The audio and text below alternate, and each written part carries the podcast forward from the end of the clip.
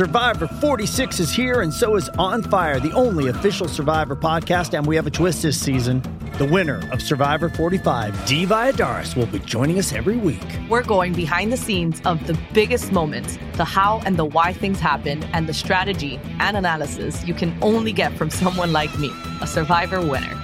Listen to On Fire, the official Survivor podcast, wherever you get your podcast. With threats to our nation waiting around every corner, adaptability is more important than ever. When conditions change without notice, quick strategic thinking is crucial. And with obstacles consistently impending, determination is essential in overcoming them. It's this willingness, decisiveness, and resilience that sets Marines apart. With our fighting spirit, we don't just fight battles, we win them. Marines are the constant our nation counts on to fight the unknown. And through adaptable problem solving, we do just that. Learn more at marines.com. Pierda su tiempo. Usted escucha La Garata de la Mega. Lunes a viernes de 10 a 12 del mediodía. Por la de siempre. La Mega.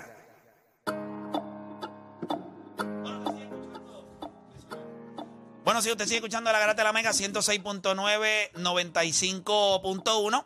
Estamos por acá en la Garata de la Mega. Ya en breve vamos a ver acá, como les dije, vamos a tener a Miguel Coto y a Juan Manuel Márquez acá con nosotros en entrevista. Vamos a hablar un poquito de boxeo, nos vamos a curar. Pero antes, ya usted sabe, puede ir llamando 787-620-6342. 787-620-6342. Y ya usted sabe, hable lo que quiera. Así que puede ir llamando 787-620-6342.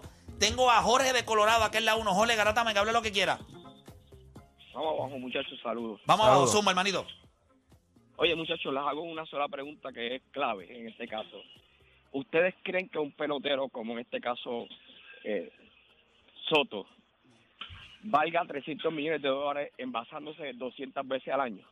La pregunta no es si los vale para mí. La pregunta es si los vale para ti.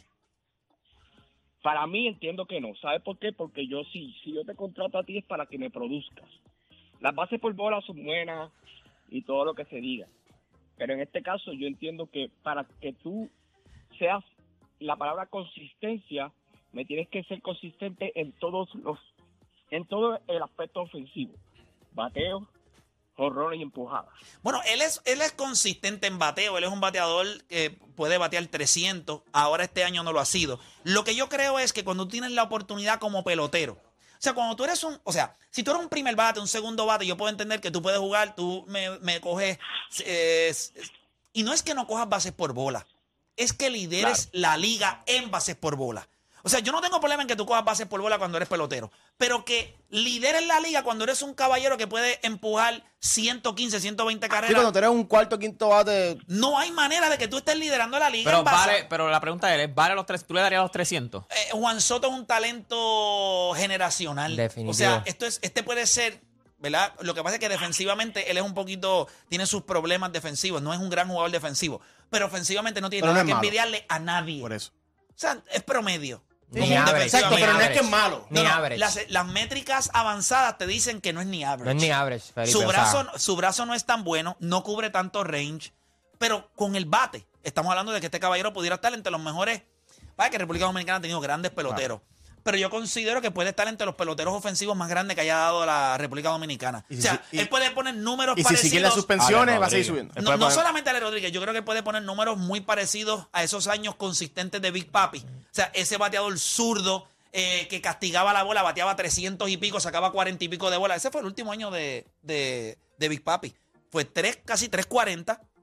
eh, sacó 40 bolas y empujó 120 y Yo, pico yo te digo más a. Alex Rodríguez porque todo, todo el mundo sabe que Alex Que No, Ale Rodríguez... no no creo, no creo. Sí, no, papá. pero, pero- Está bien, está- pero no, pero no. sacamos lo puyado, pero en cuestión de, de- de la visión y todo, y nosotros podemos hablar de lo puyado y todo, pero Alex Rodríguez tenía noción de, de la zona de strike y todo. Eh, el papi, el papi es lo que tú quieres que Juan Soto sea. Un free swinger. Mi papi es más un free swinger. Sí, pero batea 300. Sí, pero yo, a veces. Yo creo no, que. no, no era consistente 300. Era cuando, más cuando, 285, cuando ya está bien, 282. pero mira, Por eso mismo, porque Juan es un free Soto, no es tiene, Juan Soto no tiene que batear 300. Juan Soto puede ser un bateador de, de 290, 285. Sí, pero no puede bajarla ahí. Pero tiene que meter 40 y pico de honrones, tiene que jugar 120 y pico de carreras. Mira, el, el año Pero que yo- quedó de segundo en el MVP, los números estaban ahí. Yo ¿sabes? no creo que él. las- yo no quiero que la gente malinterprete. No es que no te puedes envasar. es no liderar la liga. O sea, tú no puedes ser el tipo que más se envase en todas las grandes ligas. Yo lo dije en un video hace poco. El mejor pelotero de las grandes ligas no puede liderar la liga en bases por bola. El mejor pelotero de Major League Baseball tiene que producir. Y te di un montón de nombres. Hay otros grandes como Barry Bonds, hay otros. Nosotros- Sí, pero Baribón será diferente. Oye, Era pero que lo a- envasaban. a Baribón lo a propósito. envasaban. A, a no es propósito. lo mismo. Mate, Mike- mate Mike una vez un juego. Dos de los MVP, eh, dos de los MVP que, que tiene Mike Trout lideró la liga en bases por bola. ¿Sabes? Es como te dije. Sí, pero mucho es porque lo envasan a Por eso te digo, pero Juan Soto, cuando tú ves los juegos de, cuando tú ves los juegos de Washington, los que veían los juegos de Washington, los pocos que veían, bien poco. exacto. Tú veas, Juan Soto me pichaba. No es que él no va a ser, o sea, él no es estúpido No, they tampoco. pitch around him. O No, sea, le ni pichaban siquiera, al- no, no, no, no. ni siquiera No, no, no, no. alrededor, ni Él, siquiera- él juega en la misma división de los Mets. Yo me mamé un montón de juegos. sí, pero con ustedes, Hubo, sí. momentos, corredor en segunda y tercera, habían dos out, le van a pichar alrededor. Tiene pichan Ajá. demasiado Pero de el que afuera, viene tampoco detrás es de estúpido. él es un malango. Pero y tú vas a decir a mí que la bola está dos pulgadas afuera de la zona de strike, que tú lo que tienes que hacer es meterle ese hombro un poquito para la zona y darle para allá para el left field, y tú preferías la base por bola con un equipo que es perdedor, y tú no vas a empujar esas dos carreras porque tú prefieres la base por bola. No, Juancho, eso es lo mismo que hablamos de la última vez de Joey Boto. Un caballo, tipo que pudo haber dado 3.000 hits, dio 2.000. Sin cuando, cuando lo hemos visto en los escenarios que hay que batir, batea, ya está. Lo vi- has visto una sola vez nada más. So, Fue yo una no sé. sola vez, pero que una sola vez. Tú hablas de una sola vez como si eso fuera, fuiste allí al cuarto y ya Pero una sola vez. Yo creo que tú no vas a darle crédito a una persona y porque y lo ha hecho una sola vez. el año que quedó segundo en MVP, ¿qué vas a decir también? Está bien, pero no lo hizo en el escenario grande. Se fue temporada regular. No, y, no, en la Serie Mundial no lo hizo, no lo hizo en los playoffs. Una sola Ah, vez. by the way, cuando hicieron el ron para entrar a playoffs, porque no entraban a playoffs, porque la gente se olvida. Eh, búscate cuánto batió en agosto, búscate cuánto batió en septiembre. Juan por caballo, pero tiene que hacer más swing. Ah, Tiene que hacer más swing. Mira, voy Jo- José de Salinas por acá. José Garata Mega. Hable lo que quiera. Saludos, Corillo. Zumba, José. dímelo. Mira, este deporte, hazme un favor. eh, si quieres, los viernes, este te invito para que vengas a Salinas. Coge el restaurante que tú te quieras comer y cógelo libre los viernes porque nos vuelves loco con esas historias mongas tuyas. Bueno, la verdad es que se oye tentador esa. esa. Se oye bien, se oye bien. Pero dale, dale tú, dale tú. A la plaza, después te vas a la plaza y preguntas por qué nos dicen los peces voladores de Salinas. Pero ven acá, tú eres de Salinas. ¿Por qué le dicen los peces voladores? Es que eso no viene el caso, yo soy de la Porque nueva no sabe, no tengo sabe, porque no sabe, porque no sabe.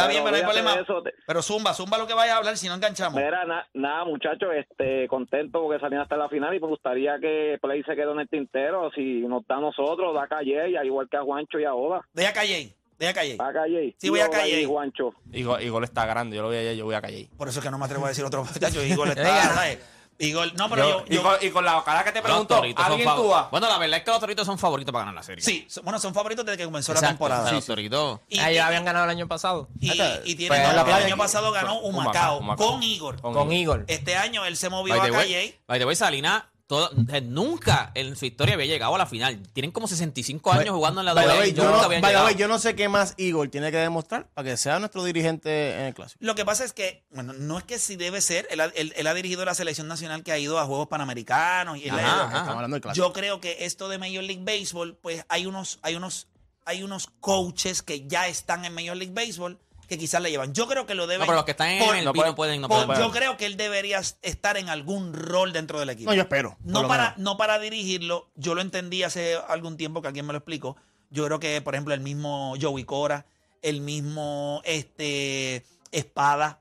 Lo que pasa es que ellos eh, tienen un problema. ahora Hay mismo. varios. Ellos ¿Cómo? tienen un problema ahora mismo. Ellos no pueden dirigir. Exacto, si tú estás en Sí, no el pueden dirigiendo, dirigir. no Ahora puedes mismo, dirigir. No, Montoyo pero, no si tú, está. pero si tú estás activo como dirigente. Que, no que- en otras palabras, Montoyo pu- pudiera dirigir. Sí, eh, Charlie Montoyo pudiera dirigir. Pero nada, eh, mira lo que vamos a hacer. Son las 10 y 57. Y aunque yo sé que queremos coger la mayor cantidad de llamadas en este segmento, este va a ser bien, bien corto. Porque vamos a hacer una pausa. Ya en los estudios está Miguel Coto, está también eh, Juan Manuel Márquez. Y entonces yo quiero integrarlos a las 12 del mediodía. Entonces le voy a dar estos minutos para que usted llame al pana, al sobrino, al, al tío, al que sea, que no se quiere perder este segmento, pues mire, que lo llame en la pausa. Y cuando regresemos, venimos entonces hablando acá con Miguel y con Juan Manuel Márquez, acá en la garata de la Mega. Así que no se mueva nadie.